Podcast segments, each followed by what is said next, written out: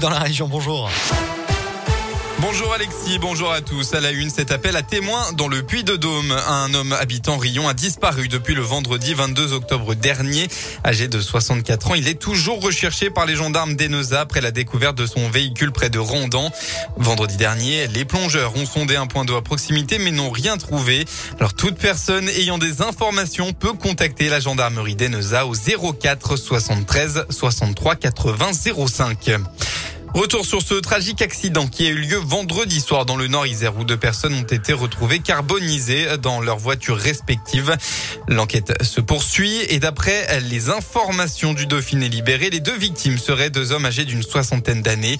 Le conducteur de la camionnette serait un restaurateur traiteur de Grenay près de Villefontaine, tandis que le conducteur de la voiture serait lui originaire de Vénissieux dans l'Est lyonnais, mais n'a pas encore été identifié avec certitude.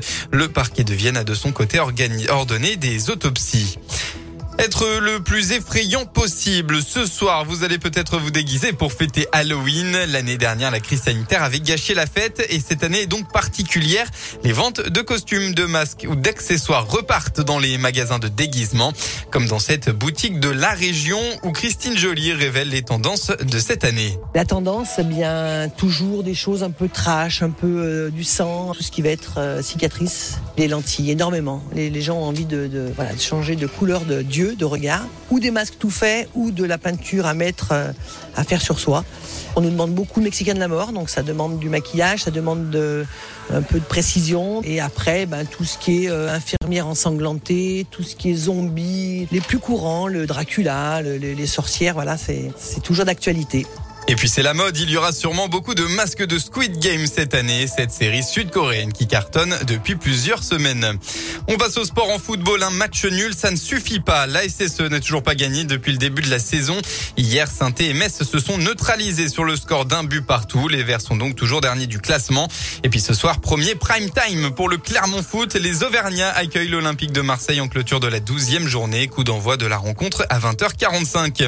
En rugby, pas de troisième victoire de suite pour la SM, nouvelle défaite hier en top 14. Le club a plié sous les assauts répétés de Bordeaux-Bègles. Résultat final 25 à 9. Clermont est huitième à deux points des playoffs. Et puis en basket, enfin, c'est la crise du côté de la JL de Bourg. Les Bressans se sont inclinés pour la cinquième fois d'affilée hier soir. C'était contre Gravelines Dunkerque à domicile. Résultat final 66 à 81. La météo dans la région est bien bonne nouvelle pour la tournée des bonbons d'Halloween. Les éclaircies seront présentes partout en Auvergne-Rhône-Alpes dans l'après-midi avec des rafales de vent attendues jusqu'à 70 km heure dans la Loire par exemple. Retour des nuages et de la pluie en fin d'après-midi. Côté Mercure, vous aurez entre 17 et 20 degrés.